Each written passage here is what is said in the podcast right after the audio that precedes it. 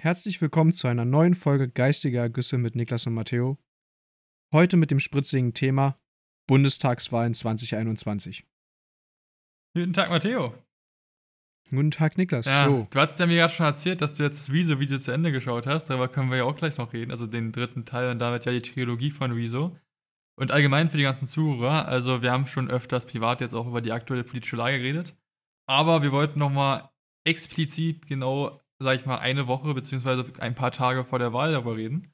Nicht bloß in unserem Podcast, also nicht bloß für euch Zuhörer, sondern auch nochmal gegenseitig ein bisschen austauschen. Und wir haben ja auch beide, glaube ich, so gut wie fast alle Trielle verfolgt. Und wir wollten einfach mal so ein bisschen unsere genau. Meinung kundgeben, ein bisschen mit euch darüber quatschen, den Zuhörern. Und ja, ich bin gespannt auf die Folge. Ja, ich auch, vor allem, weil Politik ja immer so ein Thema ist, wo, wo es ja sehr schwer ist, ein richtig oder falsch zu finden, beziehungsweise es sehr viel um Kompromisse geht. Entschuldigung. Ähm, ja, wie du schon anfangs gesagt hast, ich habe gestern das äh, Rezo-Video zu Ende geguckt, das dritte. Rezo, für die, die ihn nicht kennen, ist ein YouTuber, der ursprünglich immer Musik gemacht hat. Aktuell ist er mehr in dem äh, Allgemeinunterhaltungsbereich und er hat in der Vergangenheit häufig Videos zu äh, der aktuellen Politik oder zu vergangener Politik in Deutschland gemacht, in denen er nicht irgendwelche Theorien aufgestellt hat, wie es einige sagen, sondern einfach Fakten, die schon äh, andere Zeitungen oder Newsagenturen zusammengetragen, äh, schon herausgefunden haben, zusammengetragen und die dann nochmal in einem äh, Video äh, gut aufarbeitet präsentiert hat. Ja, also ich sag mal, für jede Altersklasse ist sehr zu empfehlen. Äh, ich muss ja zu dem Thema kommen, wir glaube ich später zwar auch nochmal, aber ich kann es da schon mal kurz vorwegnehmen. Äh, bei Rezo bin ich, ich muss sagen, sie sind richtig gut aufgearbeitet, die Videos. Aber erstmal natürlich meckern ist immer wieder einfacher. Zweitens, er nimmt halt Fakten, die halt wirklich passieren dürfen. Also ich sag mal, er nimmt halt wirklich Probleme der Politik auf, die eigentlich nicht passieren dürfen. Da kannst du dich noch so dumm anstellen, das, das stimme ich auch zu. Aber ich bin dem auch immer zweigestimmt, eher positiv, weil auch selbst wenn er vielleicht äh, falsche Aussagen tätigt, beziehungsweise nicht 100% korrekte Aussagen tätigt. Zumindest weckt er das Interesse der jungen Gesellschaft an der Politik. Und von daher fand ich jetzt die Videos, ich fand sie gut, ich fand sie letztes Mal auch gut, aber ich stehe dazu halt auch so ein bisschen äh, in dem Sinne, er hat zwar alles unten, äh, äh, die Quellen hinterlegt, aber er hat ja schon eine, ich sag mal, eine überzeugendere Meinung in eine überzeugende Meinung in seinen Videos, wie er zu bestimmten Parteien und Menschen steht. Und ich verstehe halt, wieso man da so einen gewissen Hass entwickelt. Aber es ist natürlich schwierig, das seinen jungen Zuschauern so überzubringen und vielleicht wirkt er manchmal auf jüngere Zuschauer ein bisschen einnehmend, wenn du weißt, wie ich meine, dass halt sich die jüngeren Zuschauer vielleicht nicht ihre eigene Meinung unbedingt bilden, sondern so ein bisschen denken, wieso ist Gott. Das ist halt so mein einziges Problem, was ich mit den Videos habe. Ansonsten bin ich eigentlich, was ich auch sagen kann, sehr, sehr gute Videos und ich kann die bloß jedem empfehlen. Ja, also ich stimme dir auf jeden Fall zu. Ähm, Rezos Videos sind polarisierend und er hat auch eine Art zu reden, die die junge Generation auf jeden Fall abholt und gleichzeitig auch äh, bestimmt bei der jungen Generation äh, ja die Meinung prägt. Also ja, diese Videos sind halt polarisierend, aber das ist ja häufig in der Politik so. Ja. Ähm, wenn Politiker sich gut anstellen, erreichen sie denselben Effekt, sagen wir es mal so. Genau. Oder andere Menschen generell. Ja, bevor wir jetzt gleich mal auf die Bundestagswahl eingehen, beziehungsweise allgemein auf die Wahl, äh, ich sag mal, wir haben ja beide auch so ein paar Sachen, die uns ja steuern in Deutschland, auch über die Jahre. Und man muss ja auch sagen, ich habe mich zum Beispiel heute Morgen noch daran zurückerinnert, als ich irgendwie ein zwölfjähriger oder elfjähriger Bub war. Es war so eine schöne Zeit, du hattest so wenig Gedanken, aber ich hatte auch das Gefühl, die Welt war einfach noch ein bisschen schöner, auch im Sinne von, es lief alles ein bisschen glatter. Ich meine jetzt auch in der deutschen Politik. Hab, also, das kommt eigentlich jetzt wahrscheinlich nur so vor, weil man jetzt erwachsener wird und sich damit auch beschäftigt und halt auch alles ein bisschen hinterfragt. Aber ich muss halt sagen, was aktuell so in der Welt läuft, ist halt schon, also nicht in der Welt, äh, in Deutschland ist halt schon echt traurig und keine Ahnung, ist, ist gerade schon schwierig mit der Politik und es könnte so viel besser gemacht werden. Wir hatten ja gestern zum Beispiel auch ein interessantes Thema mit unserem Dozenten über die, über den, was, über worüber kein Politiker bzw. kein Kanzlerkandidat aktuell reden will, über das, äh, über den Verzicht, aber der halt nur mal notwendig ist und ja, wie gesagt, Politik ist ja. halt schon ein großes Thema, da sind so viele Fakten, stimmen damit ein, aber ich glaube mal, wir sind beide, auch wenn Matteo kann euch das sagen, äh, Matteo darf nicht wählen oder kann nicht wählen, beziehungsweise. Und äh, ich glaube, wir sind trotzdem beide nicht aktuell zufrieden mit der aktuellen Schiene von der großen Koalition. Ja, also wie du schon gesagt hast, das Leben, als man noch jünger war, war viel unkomplizierter und man hat sich um weniger Sachen Gedanken gemacht. Aber ich glaube, ich stimme dir auch ein Stück weit darin zu, dass es damals viele der politischen Probleme, die wir heute haben, auch gab, aber nicht annähernd in diesem Ausmaß, wie wir es jetzt aktuell haben. Ja. Also natürlich gab es da auch schon die Klimakrise und es gab auch da schon ähm, Tagungen und Politiker äh, und Wissenschaftler, die sich miteinander ausgetauscht haben und versucht haben, Klimaziele aufzustellen, beziehungsweise technischen Fortschritt voranzutreiben, um diese Klimaziele zu erreichen. Gleichzeitig gab es natürlich auch viele, die eben das nicht gemacht haben, sondern versucht haben, die äh, Bemühungen zu sabotieren, um halt ihr Portemonnaie zu stärken. Aber das ist jetzt nochmal so ein anderes Thema. Und ja, ich denke mal, es ist halt schwierig aktuell. Also, das die Sache mit den Verzichten, es ist nun mal so, vor allem was jetzt die äh, Klimapolitik angeht, dass ohne Verzichte nicht gearbeitet werden kann oder wie andere sie gerne nennen, Verbote. Es, Im Endeffekt läuft das auf dasselbe hinaus. Ja. Das ist richtig. Du musst einfach was ändern. Also, das ist halt nicht nur ein politisches Problem und Wirtschaft oder ein wirtschaftliches Problem.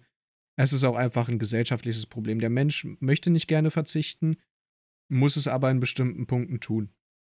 Ja, ich sage, wir verzichten ja jedes Mal eigentlich bei der Wahl, wenn halt nicht deins gewählt wird, dann verzichtest du auch darauf, dass eigentlich das, was, was bei dir nicht übereinstimmt, nicht richtig ist. Aber jetzt im Großen Ganzen zu sehen, ich muss halt sagen, ich glaube, das sehen Matteo und ich ähnlich und wahrscheinlich auch viele Zuhörer. Das ist ja auch eigentlich, was, glaube ich, aktuell in der Welt als das größte Problem betitelt wird, ist nun mal der menschengemachte Klimawandel.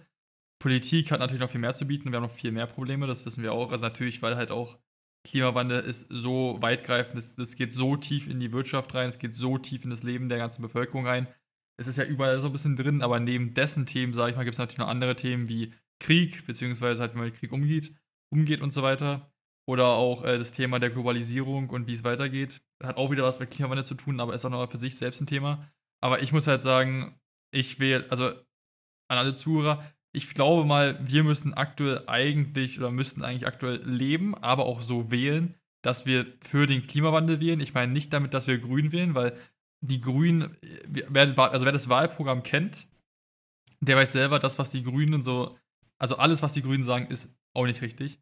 Aber was ich mir halt so denke, jetzt mal, wir brauchen zumindest mal in Deutschland eine Veränderung, weil, also wer sich ein bisschen in Politik auskennt, der weiß, dass die letzten 16 Jahre auf die Umwelt größtenteils ein Fick gegeben wurde in Deutschland und dass das alles wieder mehr Schein als Trug ist, äh, mehr Schein als Wahrheit ist und dass eigentlich die, C die große Koalition, die GroKo, das Minimalste gemacht hat, um sich damit halbwegs gut profilieren zu können vor der Bevölkerung.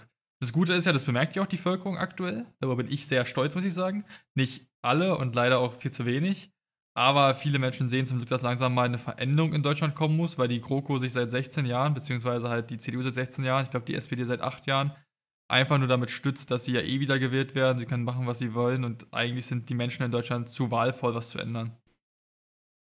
Ja, und äh, du sprichst gerade auch ein Problem an, ähm, was sehr präsent ist, und zwar die Regierungsparteien, die wir aktuell haben, die sind schon viele Jahre an der Macht und stützen sich auch, wie du schon gesagt hast, so, die, die haben sich ein bisschen daran gewöhnt, dass sie immer wieder gewählt werden. Die sind quasi die Standardparteien, die in Deutschland regieren. Und mit leichten Abweichungen, also CDU, ja, aber äh, und dann SPD und FPD haben sich manchmal abgetauscht. Und das Problem ist halt auch, dadurch ist halt auch der, der Trend zur AfD entstanden damals, ja, also vor, richtig, vor, ja. vor ein paar Legislaturperioden wo die Menschen halt so unzufrieden waren, allgemein mit der Politik, nicht einfach nur mit der Klimapolitik, aber generell mit der Politik, dass die AfD so einen Aufschwung bekommen hat, dass sie es tatsächlich geschafft hat, äh, in den Bundestag einzuziehen. Gut, es war auch noch äh, dem geschuldet, dass die Wahlbeteiligung relativ gering ausfiel damals, weil die Menschen teilweise aus Protest oder teilweise aus politischer Müdigkeit nicht mehr zur Wahl gehen wollten. Und naja, jetzt, jetzt haben wir quasi eine eine Partei im Bundestag, die kategorisch die meisten Sachen ablehnt oder bestreitet und damit auch den Fortschritt ja einfach hemmt. Also den Fortschritt in die richtige Richtung hemmt. Ja. Ja. Und ja, da, ja sorry nochmal ganz kurz. Und dadurch haben wir halt jetzt äh, den Fall, dass die Menschen irgendwas anderes wählen wollen, aber jetzt auch nicht unbedingt wissen, was sie wählen sollen. Ja, das ist richtig. Wie gesagt, ist aktuell sehr schwierig und man muss halt leider, also was aktuell, wenn wir jetzt über so Probleme, wir können ja mal ganz kurz so unsere, beziehungsweise ich kann ganz kurz mal meine Probleme mit der Politik aktuell schildern. Ich finde, was ich halt aktuell ganz, ganz schwierig finde, ist wirklich, das bedrängt mich mit am meisten, nicht mehr der Umweltfaktor, der auch sehr stark, aber bei mir ist aktuell eigentlich Nummer eins, dass halt ältere Menschen wählen, ohne dass sie sich mit dem Wahlprogramm beschäftigen, von allen Parteien, selbst von der Partei, die sie wählen, weil sie sie immer gewählt haben. Das ist in den meisten Fällen SPD, CDU bei den älteren Menschen. Müssen wir uns nichts vormachen, weil ich würde behaupten, bei 70 bis 80 Prozent ist es halt so. Und ja, äh, man beschäftigt sich halt einfach nicht mehr weiter mit dem Wahlprogramm und man wählt stupide das weiter, was man vorher wählt, anstatt man seine Enkel fragt oder seine, über seine Kinder, was sie wählen. Und man, man muss natürlich, dann sollte man als ältere Person, sollte man das nicht frei nach Schnauze machen, wie mein Kind wählt das oder mein Enkel wählt das, ich will das auch, aber dann könnte man sich zumindest mal intensiver vielleicht mit dem Kind oder mit dem Enkel beschäftigen und sich ihre Meinung, seine Meinung anhören und dann vielleicht sein, sein, seine Attitude in der Hinsicht ändern. Aber das ist, das nervt mich halt so am meisten und das hat ja auch mal die Partei vorgeschlagen, dass man ja das Wahlalter eingrenzen sollte in altersmäßig, also dass du halt vielleicht ab 70 nicht mehr wählen sollst. Und ich muss sagen, ich bin davon ein großer Fan. Ich darf mit 16 nicht wählen, ich darf mit 12 nicht wählen, was auch vollkommen, also mit 12 nicht zu wählen, ist komplett verständlich. Aber ich finde auch. Ja, wäre auch ein bisschen früh, um echt zu sein. Ja, aber ich finde, einen, äh, also ab einem 70-Jährigen oder 80-Jährigen muss man sich auch Gedanken machen, muss der eigentlich noch wählen? Jetzt böse gesagt, ich habe selber Großeltern, aber im Optimalfall leben sie noch 20 Jahre. Und die können diesen 20 Jahren Sachen wählen, die halt sie für ihre 20 Jahre beeinflussen, aber nicht auf 100 Jahre danach. Ist halt, ist halt schwierig. Das nervt mich eigentlich mit an der Politik am meisten gerade. Ich weiß nicht, was dich da vielleicht gerade am meisten nervt. Ja, das ist natürlich auch ein Problem, dass wir diesen demografischen Wandel auch haben, der dafür gesorgt hat, dass wir eine alternde Bevölkerung, äh, Bevölkerung haben und dadurch die Anzahl an älteren Menschen, also Menschen aus den früheren Generationen viel höher ist als der Anteil der ähm, jüngeren Menschen, die, ich sag jetzt mal, noch viel länger auf dem Planeten jetzt weilen werden. Ja, ja. Und ja, also ich meine, und selbst die äh, alten Menschen, die jetzt noch, sagen wir jetzt mal, 20 Jahre im Optimalfall leben, die haben eigentlich auch kaum noch Sachen, die sich für sie verändern, wenn sie eine Partei wählen. Also ich meine, wenn du, ist jetzt, bin ich mir nicht sicher, aber wenn du deine Rente beziehst, also wenn du, sobald du deine Rente quasi antrittst, dann ist ja die Höhe deiner Rente schon vorher festgelegt. Also ab da beziehst du an, äh, deine Rente so, wie sie festgelegt wurde oder wie du sie dir erarbeitet hast. So eine Art, ja, ungefähr. Ich kenne mich da Gibt auch nicht so genau aus, aber ja. Ja, aber weißt du, ob es da irgendwie noch quasi die Tendenz gibt, dass wenn jetzt eine andere Partei gewählt wird, die irgendwas an der Rente schraubt, dass dann die Rente niedriger wird, die du schon beziehst? Das weiß ich nicht. Oder verändert sich das eben nur für die zukünftigen? Ich glaube, das verändert sich bloß für die zukünftigen. Das ist ja genau dasselbe Problem, wenn wir jetzt sagen würden, äh, wir bezahlen mehr Renteneintritt, aber wer weiß, wer sagt denn bitte schon uns, dass wir wirklich noch eine Rente bekommen in, äh, in 50 bis 60 Jahren? Das ist ja genau dieses Problem. Ich bezahle jetzt gerade die alten Säcke und wenn die alten Säcke mehr, also nicht abwägen gegen ältere Menschen. Aber ich sag mal, wenn die älteren Menschen jetzt mehr wollen, muss ich halt eigentlich mehr einzahlen. In der Theorie, der Staat muss mehr Steuern zahlen. Aber mir sagt ja keiner, dass ich später Rente bekomme in 60 Jahren. Und du hast da gerade ein Thema gesprochen, ja. was mir, also ich habe doch noch gemerkt, das ist, das Alterseintritt zum Wählen ist doch nicht das Schlimmste, was ich mir, mir denke. Was ich noch viel schlimmer finde, ist, dass erstmal, also wir hatten das Thema ja schon mal, dass Politiker machen dürfen, was sie wollen. Aber daran ist, finde ich, noch das, der schlimmere Punkt, sie können machen, was sie wollen, und selbst wenn sie dann rausfliegen würden aus der Partei, kriegen sie ihr Leben lang Abgeordnetenrente. Echt? Ja, oh Gott, das, das, das ist ganz, ganz schlimm. Du musst dir vorstellen, du bist nicht mal, ich weiß gar nicht wie lang, es gab da einen Mindestzeitraum. Aber ich würde jetzt mal behaupten, das war, glaube ich, ein Jahr. Ich glaube, es war sogar weniger. Du musst weniger als, glaube ich, ein Jahr äh, als Abgeordneter irgendwo gewählt sein. Also ob jetzt im Landtag des Landes, des Bundeslandes oder im Bundestag halt. Und du kriegst dein, äh, du kriegst deine Rente lang, äh, das Abgeordnetengehalt. Es ist halt also ich weiß nicht, wie, auf was sich das beläuft, aber es beläuft sich auf eine Menge Cash. Und es wird alles über Steuergelder bezahlt. Heißt ein Andi Scheuer, der, sage ich mal, also jetzt als Beispiel, ein Andi Scheuer, der, was weiß ich, wie viele Milliarden Steuergelder verschwendet hat, kriegt trotzdem, wenn er rausfliegen würde, weiterhin sein Ab kann, kann er eigentlich aufhören gehen, also aufhören, in Frührente gehen und sein Abgeordnetengehalt bekommen. Muss man sich mal vorstellen. Okay. Ja, das ist schon krass. Und es wird über Steuergelder Aber bezahlt. Steuergelder. Ja, das, das ist, das finde ich auch nicht in Ordnung. Also, aber ich glaube, darauf können wir nochmal später zu sprechen kommen. Nochmal, um kurz zurück auf das The äh, Altersthema zurückzukommen. Ja, also, es verfrüh also aktuell ist ja die Debatte zum einen äh, eine Wahlgrenze einzuführen, eine, also eine Obergrenze, ab wann man nicht mehr wählen gehen Ja, sollen könnte. Und halt äh, bei vielen die Debatte mit den Wahlen ab 16. Also Landtagswahlen darf man, glaube ich, schon ab 16 machen. Ich glaube auch, ich bin mir unsicher. Könnte ich mich auch irren. Also ich verwechsel immer Landtag und äh, was anderes, was es da gab. Äh, also jedenfalls, Bundestagswahlen darf man, soweit ich weiß, noch nicht ab 16 machen. das ist richtig. Das, Und das da will, ist das, also das kannst du auch wissen, das woll, die SPD will es vielleicht, die Grünen wollen es und die, ich kann dir auf jeden Fall sagen, die CDU und AfD will es, glaube ich, nicht. Ja, ich kann mir vorstellen, dass sowas wie die Linke das auch noch will oder so. Ja, kann ich mir auch vorstellen. Aber naja, also jedenfalls gibt es äh, für 16-Jährige bzw. für unter 18-Jährige, formulieren wir es mal so, nicht die Möglichkeit, bei den Bundestagswahlen mitzubestimmen. Und das ist, die Argumente dafür sind wie, äh, häufig nicht, nicht stichhaltig, finde ich. Also wir hatten ja gestern uns ein Video angeguckt, wo Politiker sich auf so einem ähm, Meinungsgrafen ein, äh, also hinordnen mussten und äh, bei bestimmten Aussagen Mhm. halt, ob sie denen zustimmen oder nicht. Und als die Frage dann mit dem Mindestwahlalter von, äh, also das Runtersetzen auf 16 Jahre kam, fand ich, da gab es gute Argumente dafür und noch schlechtere Argumente dagegen. Ich bin mir jetzt ganz unsicher. Ich glaube, das weißt du wahrscheinlich leider auch nicht. Äh, darf ein Mann, der äh, Alzheimer hat, wählen? Äh, ich glaube schon, ich bin mir nicht sicher.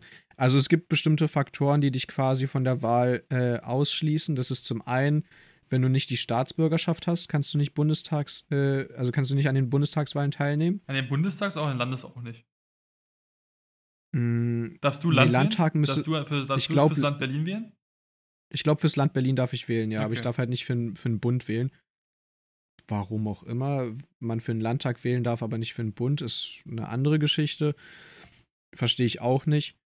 Aber ansonsten, ähm, du darfst nicht deines Wahlrechts, äh, also dir darf nicht das Wahlrecht entzogen worden sein. Also zum Beispiel Menschen, die äh, Staatsverrat begangen haben, dürfen nicht mehr in Deutschland wählen. Ja. Ist verständlich. Das- Ja, wobei ich sagen muss, dass dieser Fall eintritt. Ich glaube, der tritt nicht so häufig ein oder zumindest nicht so häufig, äh, wird nicht so publik gemacht, weil das ist dann wahrscheinlich irgendein Geheimdienstmitarbeiter, der dann, ja, Inlandsspionage betrieben hat oder so. Ich weiß es nicht. Also ja. äh, klingt für mich nach einem Fall, der eintreten kann. Ist gut, dass man sich dagegen absichert, aber passiert jetzt nicht so häufig.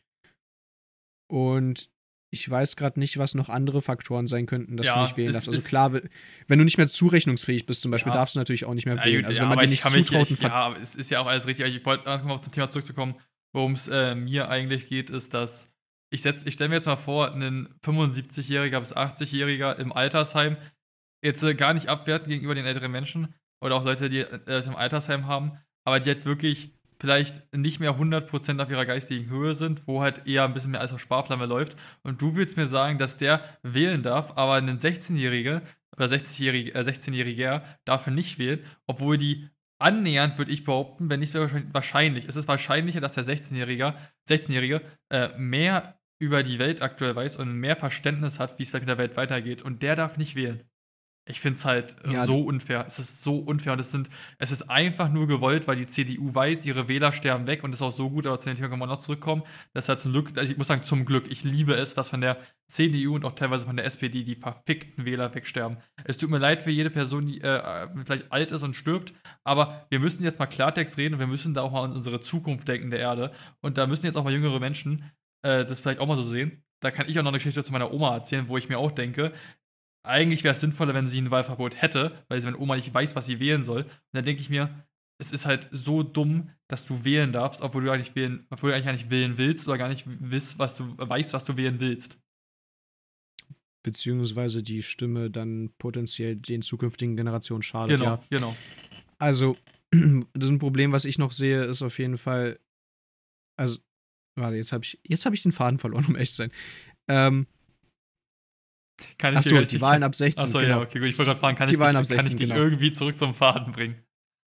Ja, ich, ich, ich habe schon den Faden wiedergefunden. Ähm, bei den Wahlen ab 16 ist halt auch der Punkt, diese zwei Jahre bis zum Lebensalter von 18, ja, in zwei Jahren kann eine Menge passieren, aber diese zwei Jahre äh, finde ich jetzt nicht so relevant, weil ich meine, das war auch ein Argument, was gestern in dem Video gebracht wurde, was wir gesehen haben. du bist ab 14 strafmündig. Ja. Nee, ab 16 bist du strafmündig. kannst, ah, nee, ab 14. Nee, ab 14. Schon ab 14 bist du Ab strafmündig. 14. Du hast recht, Matteo. Ja, ja, doch, ab 14. du bist ja. zwei Jahre früher schon strafmündig und kannst verknackt werden für äh, Ja. Zeug, was du machst. Das heißt, dir wird zugetraut, dass du äh, einschätzen kannst, ja. Ja, beziehungsweise dass du, dass du weißt, dass die und die Taten, die du begehst, so und so bestraft werden könnten. Also dass Diebstahl oder Ja, irgendwie Gewalttaten oder was auch immer, die halt gewisse Konsequenzen einbringen können. Aber dir wird halt nicht zugetraut, über deine Zukunft, also über, über deine politische Zukunft zu entscheiden. ja, das kommt. Also okay, mit 14 von mir aus, wenn, wenn man nicht möchte, dass mit 14, sch- also 14 fände ich vielleicht auch noch zu niedrig, weil da ist man ja noch nicht mal in der 10. Klasse angekommen. Aber dass du halt mit 16, wo, wo einige schon ihre Ausbildung zum Beispiel anfangen oder schon mittendrin sind, dass du da nicht, oder ihr Abitur anfangen, dass du da nicht wählen darfst, obwohl du schon zwei Jahre davor theoretisch schon in den Knast kommen kannst, finde ich schwierig. ich auch. Also, und das ist halt auch so ein, so ein Argument, wo ich sage, da verstehe ich halt auf jeden Fall, dass man sich äh, die Wahlen ab 16 wünscht. Wünsche ich mir ja auch. Ich meine, als ich echt 16 war, wollte ich auch schon die Wahlen ab 16 haben.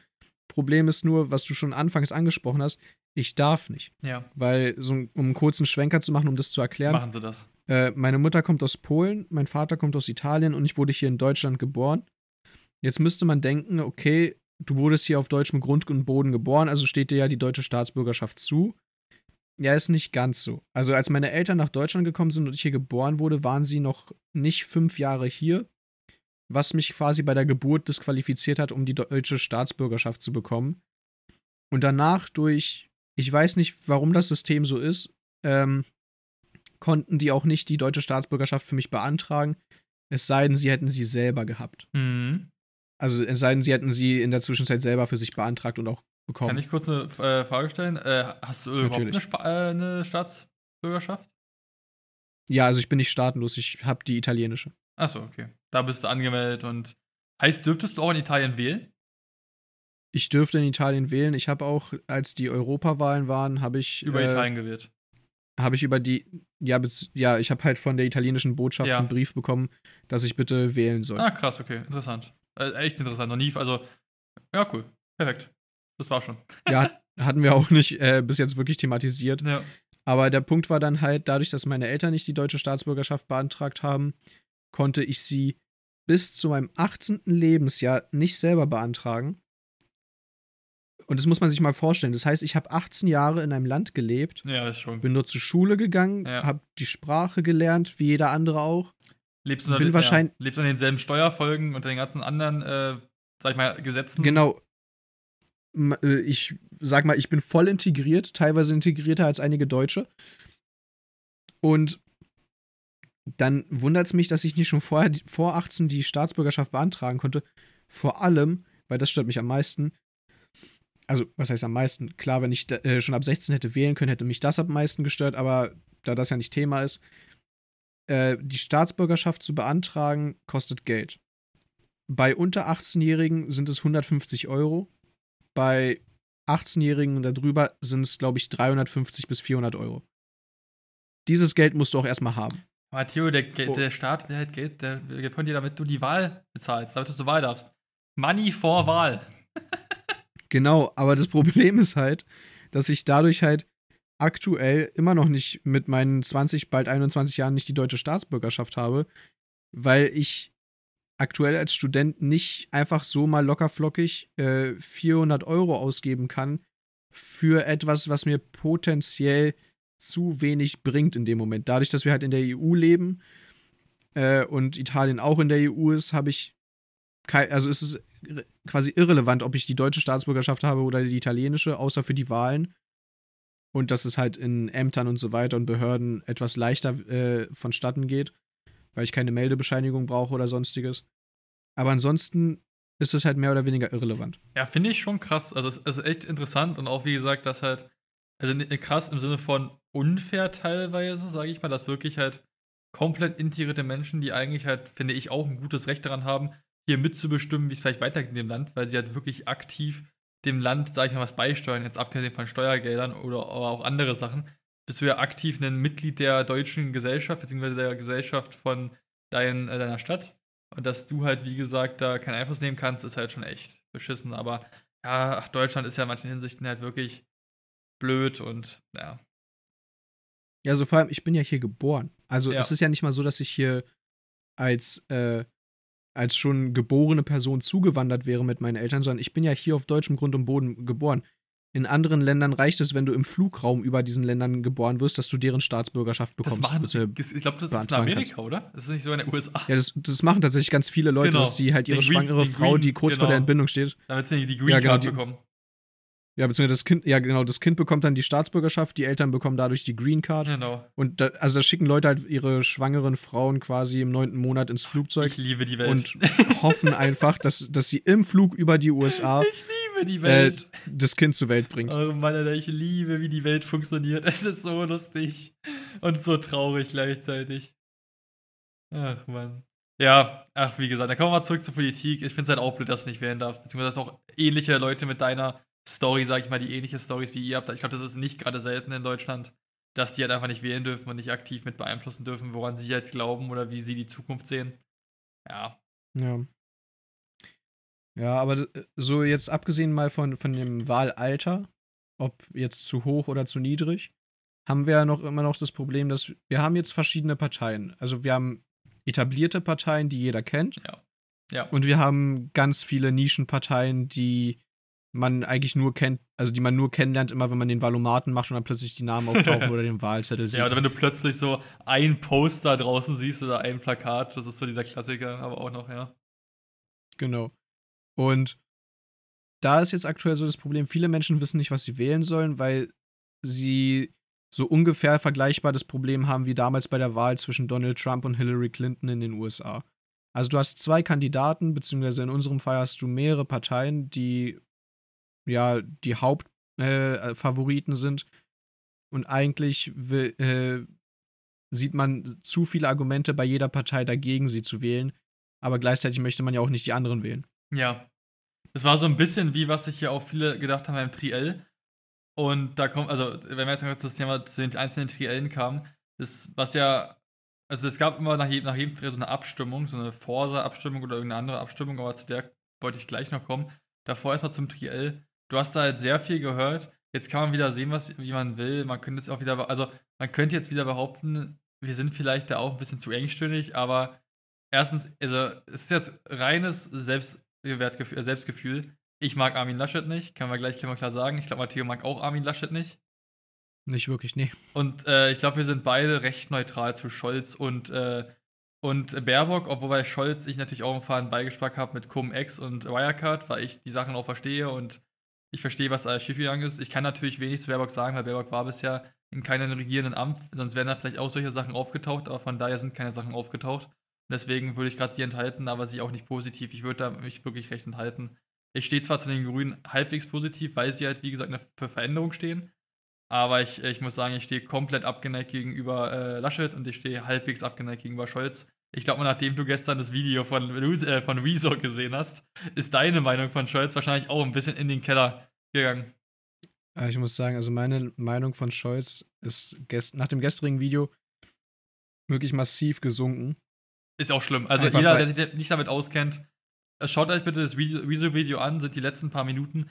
Es ist halt wirklich, was Scholz gemacht hat, ist teilweise eigentlich das. Es ist halt schon krass, dass sowas noch als Kanzler kandidieren darf, wenn wir ehrlich sind in Deutschland.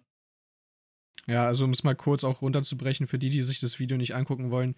Es gab ähm, eine Zeit lang per Gesetz die Möglichkeit in Deutschland, das war in Hamburg, glaube ich, Ja, glaube. ähm, da war Olaf Scholz noch der Bürgermeister von Hamburg, durfte die Polizei, um äh, zur Beweissicherung Menschen Brechmittel äh, einflößen. Also ein Mittel, von dem sie sich äh, krampfhaft übergeben müssen und quasi keine Wahl haben.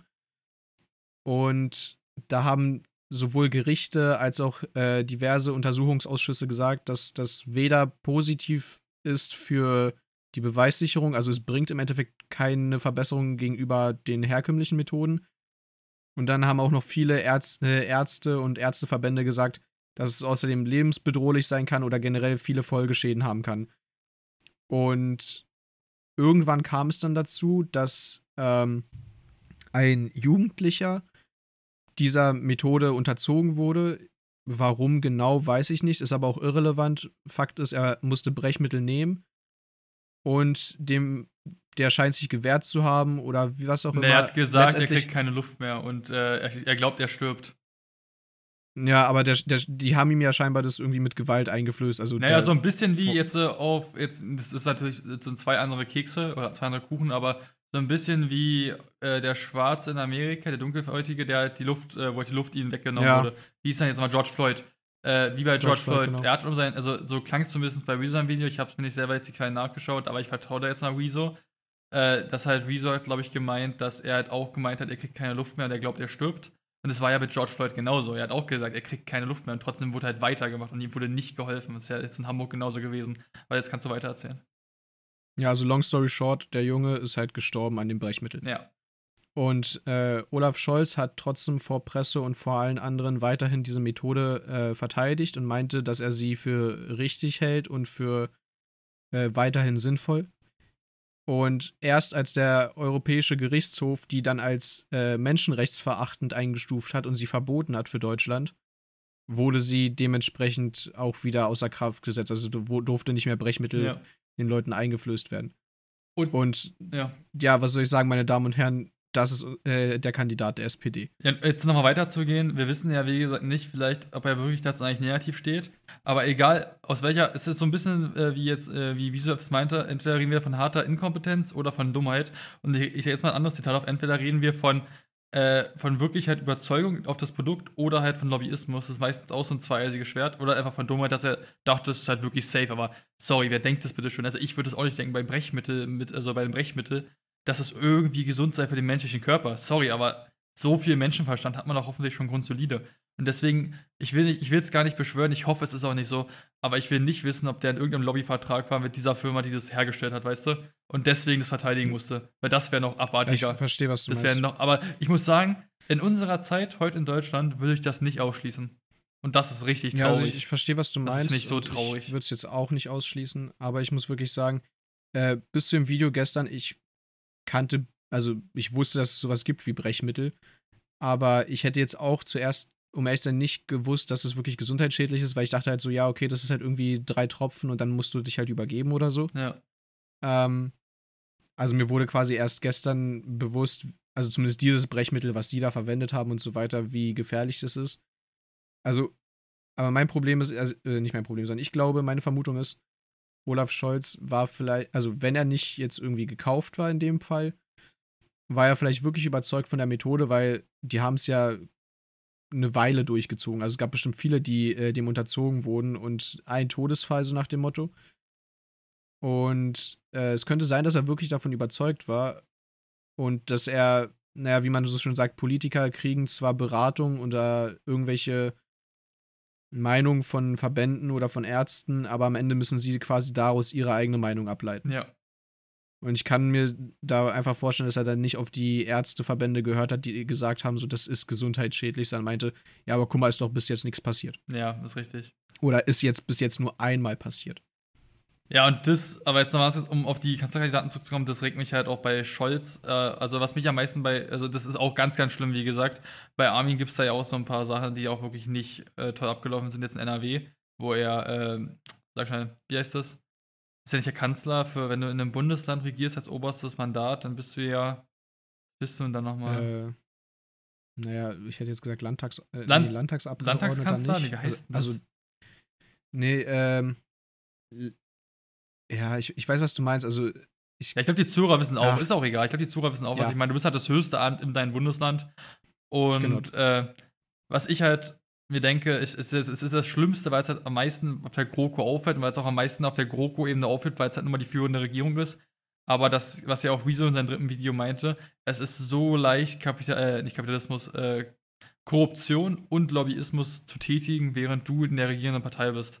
Und dass es da nicht mehr Verbote gibt, ist auch so schlimm und es ist so einfach und du kriegst, kannst dir so deine Taschen vollstopfen und das ist auch ein ganz, ganz schlimmes Thema und ich sag mal, jeder, der sich nicht mit Cum-Ex und Wirecard auskennt, aber wir sagen mal runtergebrochen, weil ich will es jetzt auch nicht erklären, weil ich es nicht 100% erklären kann, aber ich weiß, dass da eine Menge Lobby-Scheiße abgelaufen ist und ich weiß, dass da eine Menge Steuergelder als auch andere Gelder von Privatpersonen einfach vernichtet wurden, beziehungsweise einfach äh, also da wurden einfach Menschen hardcore verarscht und deren Eigentum, also deren Vermögen an Kapital wurde einfach in, in die Wind geworfen. Egal ob jetzt der Steuerzahler oder halt der Anleger, zum Beispiel bei Wirecard. Ja. also grundsätzlich haben, äh, was jetzt Korruption und Lobbyismus angeht, also wir brauchen uns nichts vormachen, die Opposition wird genauso geschmiert. Ja, ja weil ja. wenn du halt quasi bei der Regierungspartei merkst, du kommst da nicht voran, also wenn die irgendein Verbot beschließen will, was deinem, ähm, was deiner Branche äh, schädigt oder dich in deiner Branche halt irgendwie einschränkt, dann versuchen natürlich Großkonzerne, die die Möglichkeiten, die finanziellen Möglichkeiten haben, äh, die Politiker irgendwie, naja, sagen wir mal, nett zu überreden, das doch nicht zu machen. Aber wenn sie da halt auf geschlossene Türen treffen, dann wenden sie sich natürlich an die Opposition, die dann äh, ordentlich geschmiert wird, um halt dieses Verbot oder was auch immer zu kippen. Ja, ist richtig. Weil wir wissen ja alle, die Opposition ist eines der wichtigsten Kontrollorgane, die wir haben, da sie maßgeblich, also da sie direkt, wenn irgendein neuer Gesetzesentwurf von der äh, Regierungspartei vorgeschlagen wird, äh, den, wenn es hinkommt, kippen kann.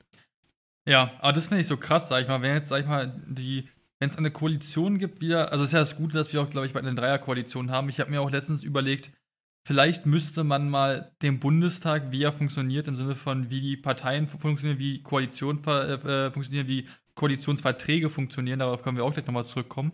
Vielleicht müsste das nochmal reformiert werden, weil ich glaube, wir sind in Deutschland lange nicht erstmal in einer Demokratie. Wir sind nicht, wir sind, also wer sich vormacht, dass wir in Deutschland in einer Demokratie leben, sorry, aber ich habe als Bürger wenig zu sagen, außer alle vier Jahre, wenn wir ehrlich sind. Und ähm, ich sag mal so viel.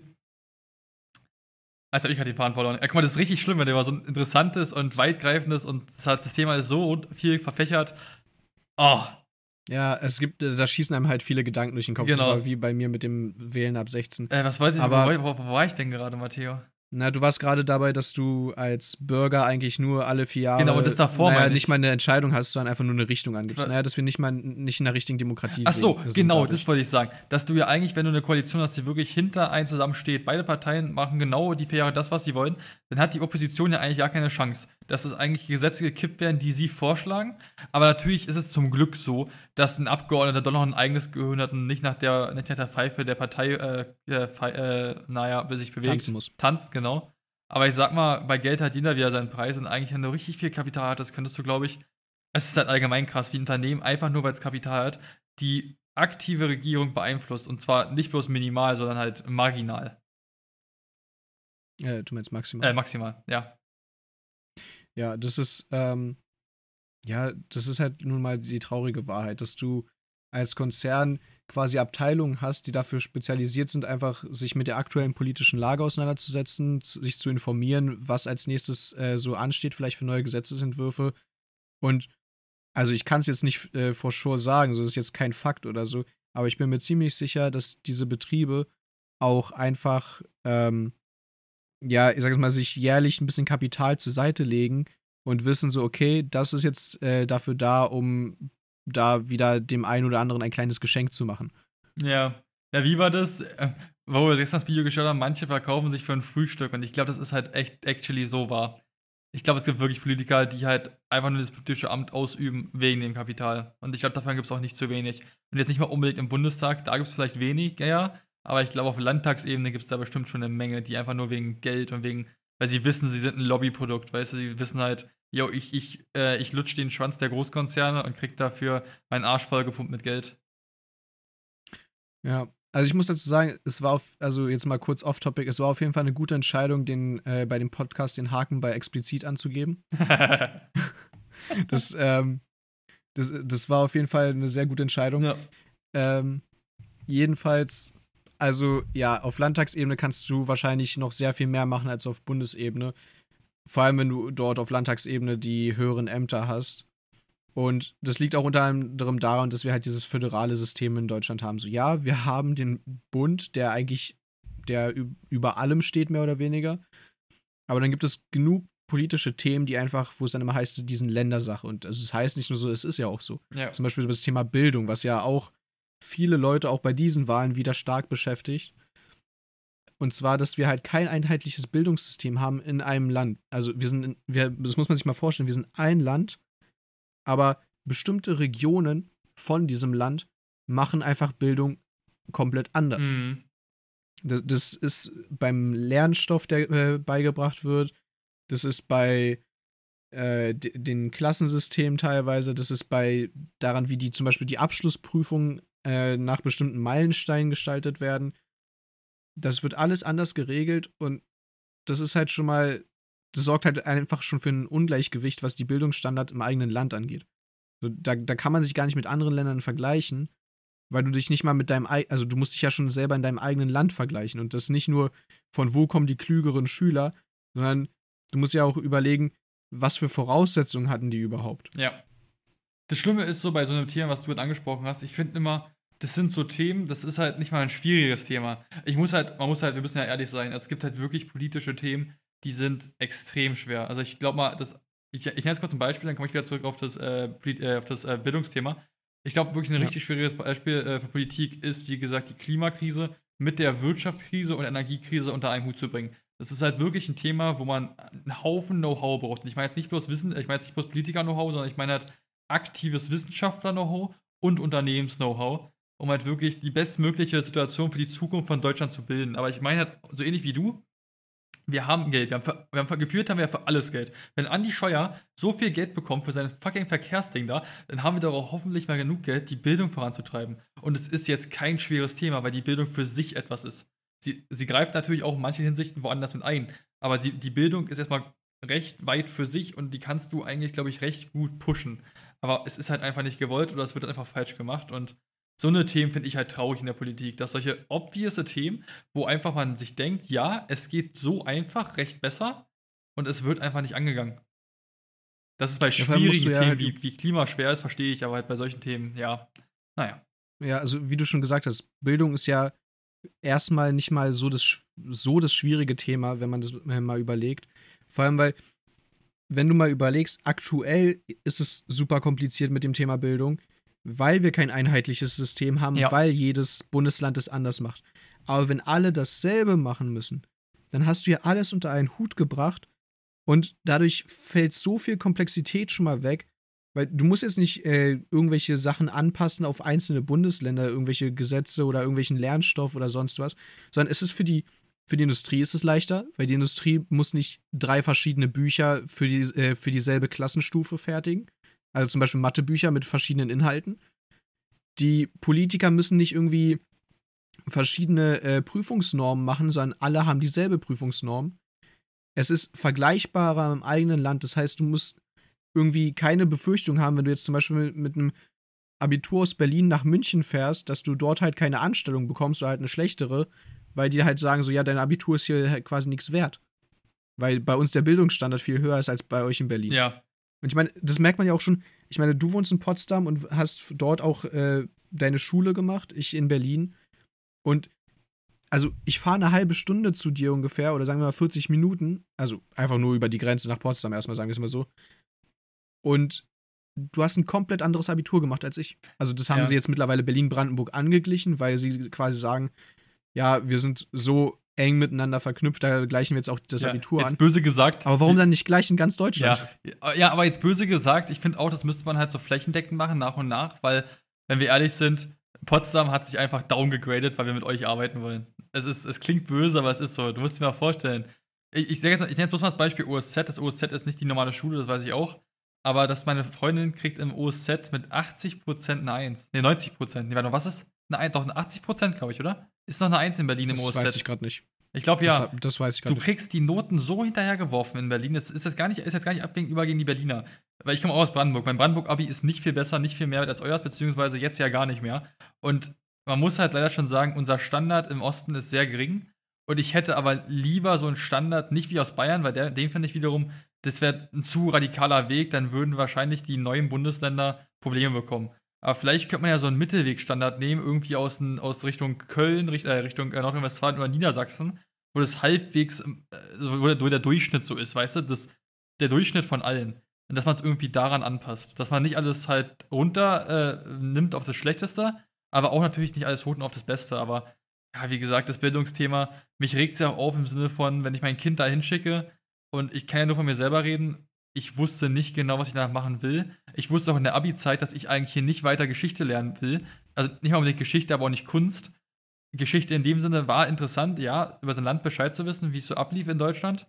Aber irgendwann bist du in dem Alter, da willst du eigentlich dich für, wenn du, wenn du schon weißt, genauer in den Topics äh, spezifizieren, die dich auch wirklich interessieren und nicht noch irgendwo Noten schreiben oder eine Gedichtsanalyse in Deutsch schreiben. Ja, und also kurz noch um äh, auf das Angleichungsthema. Ja, Brandenburg hat sich in dem Fall gedowngegradet, aber es wäre ja in, in dem Optimalfall, wo es einfach ein bundesweites, ja. äh, jetzt eine bundesweite Regelung gäbe, egal, weil da würde ja sowieso alles neu gemacht werden. Also was heißt alles neu? Oder da würde sowieso das Beste aus jedem Topf genommen werden und zusammengemischt. Und dann hätten wir eine bundesweite, wie du schon gesagt hast, äh, Mittelregulierung, die nicht zu schwer, aber auch nicht zu leicht ist, die halt überall angewendet wird. Dann ist ja, dann ist es egal, sagen wir es mal so. Und was du angesprochen hast mit dem Thema, was in der Schule beigebracht wird, ja, das ist nun mal bei Schülern und bei Leuten, die dann irgendwann studieren gehen oder Abitur machen, das ist jedes Mal wieder das Meme. Ja, ich hab, weiß jetzt, wie ich binomisch, was ich mit binomischen Formeln mache, aber vom Leben habe ich keinen Plan. Ja. Und sagen wir es mal, wie es ist, wenn wir jetzt nicht dual studieren würden, wäre es wahrscheinlich bei uns immer noch krass der Fall, weil ich äh, zehn Jahre Schule erstmal so, um den ersten Abschluss zu machen, dann jetzt nochmal in meinem Fall drei Jahre Abitur und jetzt nochmal drei Jahre Studium oder dann halt jetzt, je nachdem, wie lange man studiert und man noch einen Master macht und so weiter, fünf Jahre oder länger. Das heißt, du bist mit Mitte 20 oder so, wo man von dir alles erwartet, überhaupt nicht vorbereitet auf dein Leben. Gut, kommt drauf an, was du studiert hast. Wenn du jetzt Kunstwissenschaften studiert hast, ist es mehr oder weniger verständlich. Wenn du BWL studiert hast, wirst du schon mehr Plan davon haben, wie du, äh, wie du im Leben zurechtkommst oder so. Aber es ist halt im Endeffekt trotzdem traurig, dass du halt nach dem Abitur immer noch keinen Plan hast von dem, was du machen willst. Oder wie du es machen sollst. Also da, da, da wirst du halt überhaupt nicht rangeführt. Es ist halt, ernst genommen, das hier weiterzuführen.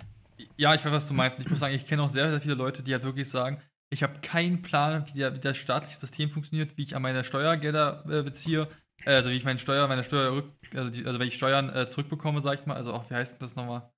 wie ich mein. Steuerrückerstattung. Ja, du kriegst ja, du machst ja deine Steuererklärung, wie du halt da den Betrag zurückbekommst. Ich weiß nicht, wie halt, ich sag mal, einen Bauspar, äh, nicht einen Bausparvertrag, äh, aber bestimmte Verträge mit dem Staat einhalte, meine, meine Sachen weiterhin bezahle und so weiter und so weiter. Und ich muss sagen, ich habe riesen Glück, mein Vater ist Steuerberater.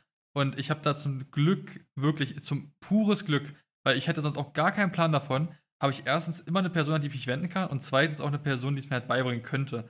Aber es ist halt wirklich traurig und es ist auch gar nicht an die Lehrer. Die Lehrer tun mir da leid. Ich glaube, manche Lehrer würden uns da auch gerne was beibringen. Manche Lehrer bringen auch einem aktiv da was bei, weil sie wissen, es ist halt sehr, sehr wichtig, das zu wissen, damit du halt wirklich ein aktives Leben in deinen 20ern führen kannst. Aber es ist halt einfach von der Bundesregierung bzw. von dem Bildungsministerium nicht gewollt, dass du eigentlich auf dein Leben in Deutschland klarkommst, wenn wir ganz ehrlich sind. Ja, also um, um es mal auf das Thema Politik und Wahlen zurückzuführen. Also die meiner Meinung nach müsste mal der Bund, also einfach Deutschland, anfangen, einfach sich direkt drum zu, äh, dr so, äh, direkt ja. zu, äh, drum zu scheren, was jetzt die einzelnen Politiker aus den einzelnen Ländern sagen. Also jetzt nicht direkt so, also guck mal, meiner Meinung nach müssten die einzelnen Länder in vielen Punkten einfach ihrer Macht, sage ich jetzt mal, enteignet werden. Zum Beispiel bei den Punkten Bildung oder bei den äh, Punkten Strafrecht oder was auch ja. immer. So, solche Sachen müssen alles. Über ein Land. Oder also über das ganze Land, ja. Genau, oder medizinische Versorgung, beziehungsweise irgendwelche Sozialsachen. Ich finde, es gehört alles in die Hand des, äh, des allgemeinen Staates. Und nicht, dass irgendwie jede Kommune ihren eigenen Trank braut. Also ich finde es richtig und falsch gleichzeitig, weil es ist auch wieder schwieriger, aber es müsste so die, ich sag mal, ähnlich wie mit der EU, weißt du, also es gibt zwar EU-Vorgaben, und dann gibt es nochmal extra Vorgaben. Also ich sag mal, eigentlich bräuchte das Bildungssystem in Deutschland jetzt äh, aus unserem Beispiel, weil wir Ingenieure sind, äh, eine DIN-Norm, also das ist einfach eine Norm, also wo man sich so hält. Sowas müsste es halt auf äh, Landes, also fürs gesamte Land geben. Und dann müsste es nochmal so interne, kleinere Regelungen geben, die aber diese großen Regelungen nicht, äh, nicht beeinträchtigen, weißt du, beziehungsweise halt nicht verändern. Aber ich finde trotzdem, dass ein Land, beziehungsweise ein Bundesland noch teilweise sein eigenes Süppchen machen darf, aber natürlich die wirklich wichtigen Dinge müssen nach dem, nach dem gesamten Land ablaufen. Wie, also wie halt zum Beispiel ja. einheitliche Klausuren, einheitliche, einheitliche Notenbekanntgabe, beziehungsweise einheitliche, also dass deine Note genauso viel wert ist. Und dass deine Bildung auch Ja, genauso viel wert ist, dass dein Abitur, dass dein 10. Klasseabschluss, dass da- dass alles halbwegs gleich viel wert ist. Ja. Ja, klar, also natürlich, also in bestimmten Punkten müssen die, äh, ist es sinnvoller, wenn die einzelnen Länder ihre, ihre eigenen Sachen machen. Also jetzt zum Beispiel Städteplanung und so weiter oder was auch immer. Oder infrastruktureller Ausbau, der jetzt nicht äh, bundesweit ist. Also jetzt, wenn du nicht eine Bundesautobahn von Norden in Süden ziehst, dann wenn du jetzt eine landesinterne Autobahn baust, sollte jetzt nicht irgendwie vom Bund reguliert werden Ja. sondern sollte halt das eigene Land äh, sich drum kümmern. Aber jetzt Bildung ist halt so ein Thema, das müsste bundesübergreifend sein, damit halt eben keine Bildungsungerechtigkeit im eigenen Land herrscht. Hm. Also ich meine, wo sind wir da? Andere Länder, äh, also wir vergleichen uns mit anderen Ländern und in, im Vergleich mit anderen Ländern schneidet ja die deutsche Bildung nicht sehr gut ab, soweit ich weiß. ja. Aber es liegt ja eben auch daran, dass wir halt uns in unserem eigenen Land nicht äh, einig sind, wie wir Bildung machen wollen. ja, du musst dir mal vorstellen, wir sind fast drei Jahre raus und es hat sich nichts verbessert. Es ist ja noch viel krasser, wenn Ja. du aktuell in der Bildung bist. Jetzt kommt ja die Ausrede von, von dem Staat leider, Corona, Corona. Digga, du hast in der Corona-Zeit genug Zeit, mal was zu verändern. Also wurde ja auch teilweise. Aber ich muss halt sagen, es ist halt, ich fand es vor drei Jahren schon schrecklich und ich finde es heute immer noch schrecklich und ich gehe ja nicht mehr zur Schule. Ja, auf jeden Fall. Und Corona ist quasi schon das nächste große politische Thema, worum sich auch die Wahlen oder welches die Wahlen äh, dieses Jahr stark beeinflusst. Weil ich meine, wir haben jetzt mittlerweile über anderthalb Jahre die Corona-Pandemie am Laufen, Ja. die jetzt ein bisschen abgeschwächt ist aktuell durch die äh, höhere Impfquote und so weiter, aber dennoch präsent. Und was die Parteien in dieser Corona-Krise gemacht haben, beeinflusst natürlich auch stark jetzt äh, das Meinungsbild der Bevölkerung zu den Wahlen. Also da haben wir zum Beispiel jetzt von äh, unserem Gesundheitsminister Jens Spahn diesen, diese Maskenaffäre, diese Maskendeal-Affäre, wo äh, Geld, also wo keine ordentliche Ausschreibung stattgefunden hat, sondern wo er sich von aus Bekanntenkreisen beeinflussen lassen hat und dadurch halt überteuerte Masken äh, gekauft hat. Ich glaube, dazu gab es auch einen Untersuchungsausschuss, der das äh, bearbeitet hat, um quasi zu überprüfen, ob er sich da in irgendeiner Art und Weise jetzt politisch ja strafbar angreifbar gemacht hat. Ja, ist richtig.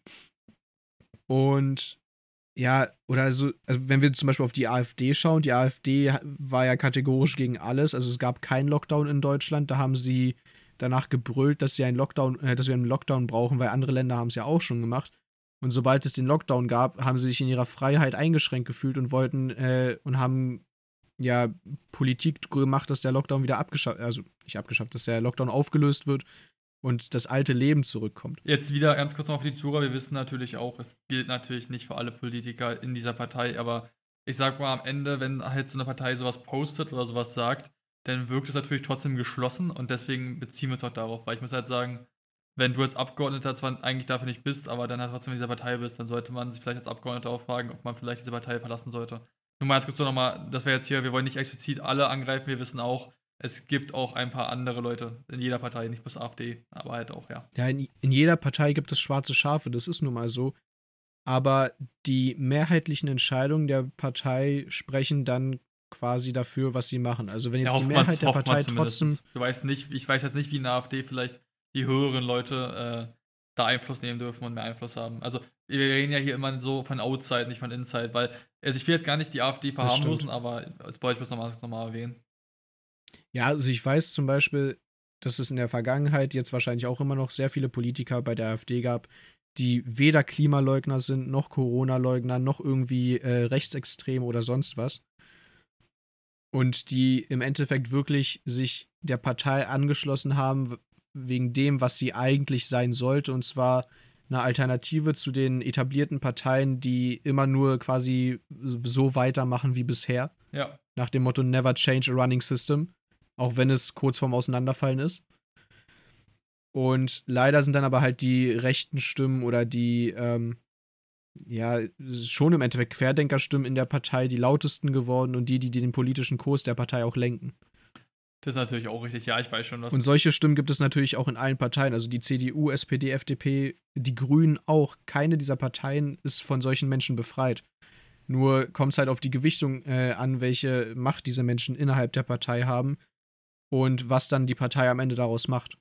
ja. ja, wie gesagt, ich weiß schon, was du meinst. Aber ich wollte es nochmal für die Zuhörer schildern. Ich glaube, ja. das, heißt, das weißt du auch, wie ich das meinte. Äh, Klar. Ja, also wie gesagt, wenn wir jetzt nochmal zurückkommen zu den Kanzlern, ist halt, wie gesagt, schwierig. Bitte, also ist halt auch schon ein bisschen abschließend, aber wir schließen noch nicht gleich ab. Ich will uns schon mal sagen, das wäre eigentlich so ein Schlusssatz, den gefühlt gerade jeder in seinem Video sagt, bitte geht wählen. Das kann ich wenn alle Zuhörer auch sagen. Und das ist sowieso das Wichtigste. Einfach wählen gehen. Also, und dann halt, klar, es gibt so die eine oder andere Partei, sorry, dass ich dich gerade unterbreche, es gibt die eine oder andere Partei, die man nicht wählen sollte, also die man wirklich nicht wählen sollte. Und aber ansonsten ist es einfach wichtig, zu den Wahlen zu gehen und seine Stimme abzugeben, damit ein möglichst, damit die Wahlen halt wirklich von der Bevölkerung ausgetragen werden und nicht von irgendwie einem der Hälfte der Bevölkerung, damit halt alle quasi ihren Senf dazugeben konnten. Ja. Ansonsten würde ich halt nochmal sagen, bitte redet mit euren Großeltern auch. Das ist wirklich sehr extrem wichtig. Einfach nicht irgendwie jetzt äh, plak äh, plak nicht plaklativ, wie heißt das? Äh, äh, äh, pragmatisch so zu ihnen zu gehen und sage ich mal zu sagen, bitte wenig SPD, CDU, sondern redet mit denen, äh, tauscht euch aus, wieso, weshalb, wie ihr die Zukunft seht und so weiter. Und äh, wegen, wegen Kanzlerkandidaten ist es auch schwierig. Ich wollte noch mal ganz kurz eins sagen, weil wir vorhin noch das Thema Scholz hatten. Das ist, ja. das war, ist dir nicht aufgefallen, aber es fällt in Potsdamer auf, wie intelligent Scholz ist, weil du hast ja nachher, hast du ja zwei Stimmen. Du hast ja die Parteistimme und du hast das Direktmandat. Und Richtig. Jetzt darfst du mal raten, Scholz ist ja eigentlich ein Wessi wie auch Alaschet und äh, Annalena Baerbock auch ein Wessi sind. Also jetzt, wenn wir, ich mag das Wort zwar eigentlich auch nicht, aber es ist halt so, sie sind noch zu West, also die beiden sind auf jeden Fall zu Westzeiten geboren. Ich glaube, Annalena Baerbock auch. Oder sie ist vielleicht nach der Wende geboren? Nee, ist sie nicht. Ist sie, ist sie glaube ich, nicht. Also nee, ich glaube, sie ist vor der Wende geboren. Und ich sag mal so viel, du musst dir vorstellen, Scholz ist nach Potsdam gezogen. Mit, also, das ist jetzt, also ich würde es nicht also natürlich ist Potsdam schön, du bist in der Nähe vom Bundestag, das war auch sinnvoll, hier hinzuziehen, sagen wir einfach mal aus den pragmatischen Gründen Wohnort und Arbeitsort. Aber es ist sinnvoll für ihn nach Potsdam zu ziehen, beziehungsweise Brandenburg, weil du bist halt in Potsdam und du bist hier als Direktmandatkandidat, genau wie Annalena Baerbock vertreten. Und Potsdam ist eine SPD-Hochburg. Weshalb du wahrscheinlich mit sehr hoher Wahrscheinlichkeit in Potsdam das Direktmandat für den Bundestag gewinnst. Ja. Musst du dir mal vorstellen, dass halt, dass halt Politik so weit geht, dass du eigentlich nachdenken müsstest, wo du hinziehst. Ist schon krass, oder? Ist schon krass auf jeden Fall, aber ich meine, dass Olaf Scholz generell erstmal wieder im Bundestag landen würde, äh, ist ja unumstritten, weil zusätzlich zum Direktmandat gibt es ja noch die Zweitstimme, mit der man einfach genau. eine Partei wählt. Aber es ist halt trotzdem so intelligent, weil, weil du kriegst ja als Direktmandat äh, einen Gratisplatz, sagen wir jetzt mal. Und deswegen, ja, klar, und deswegen, ist es, ja, deswegen ist es ja so intelligent, dass du halt wirklich in ein Land ziehst, äh, beziehungsweise in einen Ort, wo es eine Hochburg ist für deine Partei. Weil Annalena Baerbock lebt ja auch bei uns in Potsdam und deswegen wird sie auch wahrscheinlich hier nicht als Direktmandat gewählt, weil halt nur mal wir in der SPD-Hochkultur sind in Potsdam. Und deswegen wird Scholz wahrscheinlich als Direktmandat für Potsdam gewählt. Ja. Ja, also ist halt. Ich finde es auch krass, dass es sowas gibt. Ich finde, sowas sollte eigentlich auch verboten werden, aber also dass halt nur die Hochburg halt sowas entscheiden darf. Und nur weil hier halt eine SPD-Hochburg ist, deswegen das so gilt, weißt du? Naja, gut, aber ich sag mal, wie es ist, wenn eine Mehrheit der Bevölkerung in Potsdam SPD-Wähler ist, dann ist es nun mal so, dann kann man halt nichts dagegen tun. Ja, na, ja, ich finde aber das System einfach, dass du hier hinziehen darfst und damit dich, du als Direktmandat giltst, finde ich halt, das finde ich halt schwierig. Ja, also man könnte jetzt natürlich sagen, in Anführungsstrichen hat er damit nur einen Platz gut gemacht weil er, also es gibt ja über die Zweitstimme, wenn du die Partei wählst, die haben ja quasi eine Liste und auf dieser Liste stehen halt alle drauf, die halt noch zusätzlich in den Bundestag einziehen, die halt nicht per Direktmandat gewählt werden, je nachdem halt dann, wie viele Sitze sie bekommen. Und ja, Olaf Scholz als, er ist doch Partei, Vorsitzender der bin SPD, ich mir oder? Unsicher. Also ich glaube ja, aber ich bin mir unsicher. Ich weiß auf jeden Fall, dass. Also ich weiß, er ist unser Finanzminister. Ja, ich weiß, es ist auch nur bei Laschet und bei Annalena Baerbock hundertprozentig. Also als Annalena Baerbock und ja äh, Bock. Heißt doch, glaube ich, Bock mit Nachnamen, oder? Ja, Baerbock, ja. Nee, ich meine der andere. Äh, wie heißt der andere? Von den Grünen, äh, von den Bündnis 90 Grünen. Ach so, äh, das weiß ich gerade nicht. Ah, ich weiß leider seinen Namen auch gerade nicht. Also von den beiden weiß ich das auf jeden Fall. Aber von äh, äh Olaf Scholz weiß ich es nicht, aber ich würde es vermuten. Ja, na gut, aber dann, wenn, äh, wenn wir dann halt zum Beispiel das Beispiel äh, Laschet nehmen, weil Laschet ist ja zum Beispiel auf jeden Fall Parteivorsitzender, ähm, der kommt in den Bundestag, egal was ist. Ja. Also der Parteivorsitzende wird im Bundestag sitzen. Ja, das wäre bei das Olaf Scholz genauso. Es geht mir halt bloß darum, dass du ja eigentlich einen gratis Platz bekommst. Ja, genau, das meinte ich eben. So, dadurch, dass er sowieso im Bundestag sitzen wird als Parteivorsitzender, also weil er auf der, äh, selbst auf der Liste dann halt an erster Stelle steht, ähm, hat er, wenn er noch per Direktmandat gewählt wird, halt einen Platz gut gemacht für irgendjemanden. Ja. Ja, und das, darum, das wollte ich bloß nochmal ansprechen, dass halt da Politik auch wieder perfide ist, aber ja, ich sag mal, ich glaube, wir beide könnten noch über die Politik mehr als zwei, drei Stunden reden. Ich glaube, das können viele Menschen, die sich damit ein bisschen auskennen. Ja, vor allem dieses Thema mit den Wahlen, das ist so komplex, weil es gibt halt, man könnte jetzt zu jedem Bereich der Wahlen was sagen, so Bildung, großes Thema, Klima, großes Thema. Im Wirtschaft, äh, ja, Sonne, also Energie, also Stromgewinnung, ja, alles große Themen. Alles ist auch halt eine große Lobby. Internet, Digitalisierung, weil das Thema haben wir noch gar nicht geredet. Genau, Digitalisierung, Riesenthema. Also man merkt halt, es gibt halt so viel zu sagen zu diesem Thema und ich meine, wir, wir sind jetzt hier nicht irgendwie ein Politik-Podcast oder so. Wir wollten halt einfach nur mal so ein bisschen unsere Gedanken scheren. Wir wollten ein bisschen ja. Darüber reden, was wir von den aktuellen Kanzlerkandidaten halten, beziehungsweise wie wir generell zu der Wahl dieses Jahr stehen, die ja, wie wir schon anfangs gesagt haben, sehr komplex ist aus den Gründen, die wir aufgeführt haben. Ja. Nochmal ein abschließendes Fass, was ich kurz öffnen würde ist, äh, was ich ja interessant finde, ist mal bei diesen Forsa-Umfragen, wo du ja auch beim Triell gesehen hast, wer hat das Triell gewonnen oder auch allgemein diese Umfragen. Auch an der Zura, ich würde mich darauf nicht verlassen, weil erstmal, wenn wir ganz ehrlich sind, bei den Umfragen im Triell, wie viele junge Menschen haben wohl da abgestimmt? Weil da war Annalena Baerbock meistens hinten und Annalena Baerbock war auf keinen Fall die Schwächste in dieser Gruppe, in diesem Triell. Sie war nicht immer der Platz 1, sie war aber auch bei langem nicht die schlechteste. Es reicht auch im letzten Triell war sie auf meinen Augen, genau wie aus der Analyseecke, die beste. Aber wir sind ganz ehrlich, die Zuschauer, die halt größtenteils der Zuschauer sind halt SPD und CDU, weil, halt, weil wir halt da in dieser Altersklasse sind. Du musst dir vorstellen, das Triell läuft, aber locker eine Million Deutscher schauen bei Twitch einfach, weißt du? Weil, wenn wir ehrlich sind, die Welt wandelt sich zum Glück auch und ich. Und, und eine bestimmte Gesellschaft lebt halt auf Twitch und nicht im Fernsehen, weil Fernsehen auch scheiße ist, wenn wir ehrlich sind. Meistens. Ja, also ich zum Beispiel gucke ja auch eigentlich kaum noch Fernsehen und dadurch ist tatsächlich, wenn ich äh, jetzt äh, nicht irgendwie durch dich oder andere erfahren hätte, dass, das, dass die Trielle laufen, also das erste habe ich ja komplett verpasst, das äh, dritte konnte ich nicht gucken, aber das zweite habe ich live gesehen. Aber das habe ich auch nicht live im Fernsehen gesehen, sondern halt über den, äh, über die Mediathek. Ja. Was ja auch im Endeffekt ein Stream ist. Und gut, dass, dass das Thema Fernsehen ausstirbt, das ist wahrscheinlich ein ganz an, eigenes Thema für, einen anderen Pod, für eine andere Folge. Ja, das ist auch richtig. Aber ja, auf jeden Fall, was du sagst, also die, die, die Votings, die, die da Votings, abgegeben genau. wurden, die sind nicht aussagekräftig, ja. meiner Meinung nach. Ja, für auch. mich auch nicht. Also da stimme ich dir zu. Die sind nicht repräsentativ.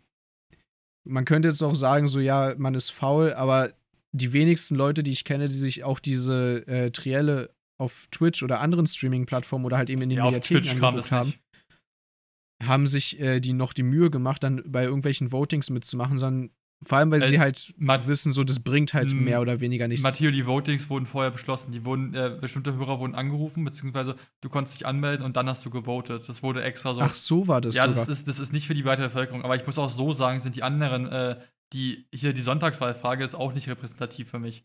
Aber deswegen, ich, ich muss sagen, also alle, ich bin sehr gespannt. Abschließend kann ich halt für mich sagen, ich hoffe, wir haben eine Dreierkoalition, Bildung, die gebildet werden muss. Ich hoffe nicht, dass es, also es wird wahrscheinlich keine GroKo mehr geben bin ich auch sehr froh rüber und ich hoffe, dass nicht zwei Parteien zusammen mehr als 50 Prozent erreichen können. Das wäre am wahrscheinlichsten bei der CDU und SPD. Und so gehe ich ins Wahlwochenende und meine abschließenden Sätze, bevor du deine abschließenden Sätze sagen kannst, würde ich behaupten, ist, bitte geht wählen und denkt darüber nach und bitte beschäftigt euch und seid, wollt, bitte habt an der Politik teil. Und wenn ihr, wie gesagt, wisst, dass eure Großeltern vielleicht manchmal ein bisschen einen Stock im Arsch haben, so in dem Sinne, wir machen es halt wie immer, dann quatscht vielleicht mit dem, wenn ihr eine andere Ansicht habt und das vielleicht auch mal ändern wollt, weil am Ende, sowohl bei der Politik als auch bei uns in der Familie, es geht halt bloß über Reden. Ja, es ist alles polarisierend.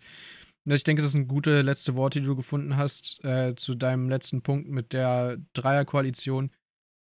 Der große Vorteil auf jeden Fall davon wäre, es wäre viel mehr, also würde viel mehr diskutiert werden. Ja, viel mehr Diskurs. So, so ganz knapp äh, runtergebrochen wenn nur zwei Parteien sich unterhalten müssen, gibt es viel weniger Diskurs, als wenn es drei sind. Und ja, auch von mir, wählen ist wichtig. Wer die Möglichkeit hat, soll wählen. Also, es gibt halt, das ist die einzige Möglichkeit, wie wir irgendwas in diesem Land beeinflussen können. Und auch dadurch dann teilweise in anderen Ländern, aber gut. Ja. Im Endeffekt geht wählen und selbst wenn ihr euch nur alle vier Jahre für die Wahlen dann äh, einen Monat vorher mit Politik beschäftigt, dann macht es. Im Endeffekt könnt ihr ja eh nur alle vier Jahre dann wählen. Hauptsache am Ende gebt ihr auch euren Senf dazu und helft somit, dass es einfach eine Bevölkerungsentscheidung wird und nicht eine Entscheidung von der Bevölkerungsgruppe. Ja, dann, wie Matteo gesagt hat, dann viel Spaß beim Senf dazu geben und dann einen guten Start ins Wochenende und auch so noch einen schönen Tag. Wünsche ich euch auch. Vielen Dank fürs Zuhören und wir hören uns bei der nächsten Folge. Ciao, ciao. Ciao, ciao.